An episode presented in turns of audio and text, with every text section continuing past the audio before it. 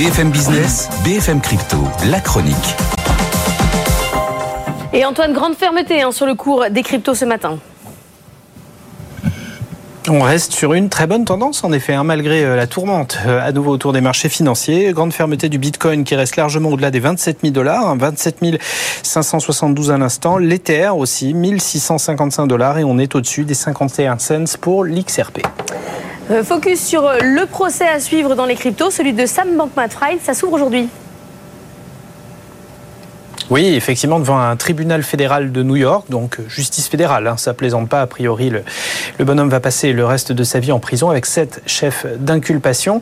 Euh, énormément de choses, hein, fraude, euh, contravention à peu près toutes les règles financières. Ça va être aussi le procès de ce, cette espèce de, de, Far West organisé que, que les cryptos ont été au début, avec des, des grands acteurs finalement qui n'étaient assis sur pas grand-chose de tangible. Et ça a été le problème de Sam Bankman-Fried et de sa plateforme FTX, ben, tout simplement euh, parce que, et c'est ce que reproche la justice euh, fédérale en chef d'acculpation majeure, euh, tout a été fait par le biais de, de, manipulations frauduleuses, c'est-à-dire que la plupart des jetons qui étaient détenus par les clients d'FTX servaient à alimenter son fonds d'investissement. Alors, il charge sa petite copine de l'époque qui était à la tête d'Alameda Research, ce fameux fonds d'investissement, mais énormément de témoins vont, vont véritablement déposer contre lui et ça risque de lui coûter effectivement extrêmement cher. Il va sans doute finir sa vie en prison. Et puis, ça a été évidemment les prémices de la dégringolade des cours du Bitcoin qui, depuis, a, euh, baissé de moitié hein, par rapport à cette époque fast